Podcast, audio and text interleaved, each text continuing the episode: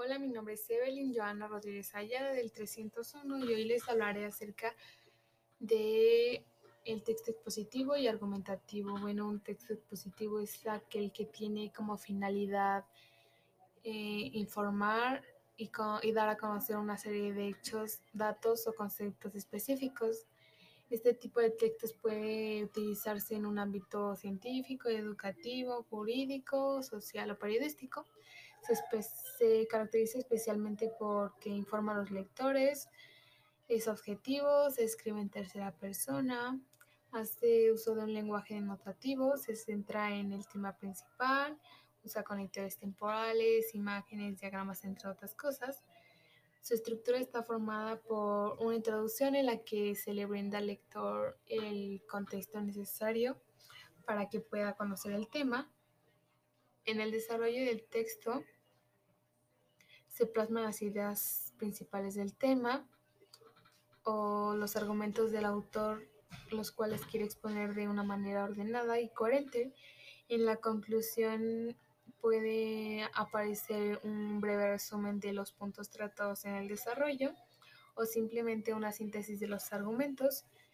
Existe igual el texto expositivo de carácter divulgativo, eh, los cuales están destinados para un público amplio que no precisa de un conocimiento previo de, una de esta dicha información. Está igual el de carácter especializado, los cuales están destinados principalmente para especialistas en determinadas materias. Unos claros ejemplos de estos pueden ser las reseñas biográficas, las cuales aparecen en los libros o discos, los cuales contienen un extracto resumido en la carrera del autor. Está igual los ciertos textos científicos, como pueden ser las entradas de la enciclopedia, o las bibliografías, que establecen una relación de los textos consultados en una investigación de cualquier tipo.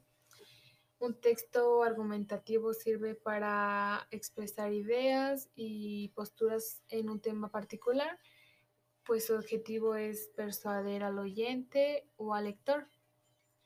Tiene una finalidad comunicativa. Esta se caracteriza por que se redacta en primera persona, usa un lenguaje retórico, tiene como propósitos persuadir, convencer o demostrar eh, es subjetivo y además su, su, estructura está formada por una introducción en la cual se explica brevemente el tema para que el lector pueda saber qué postura defenderás.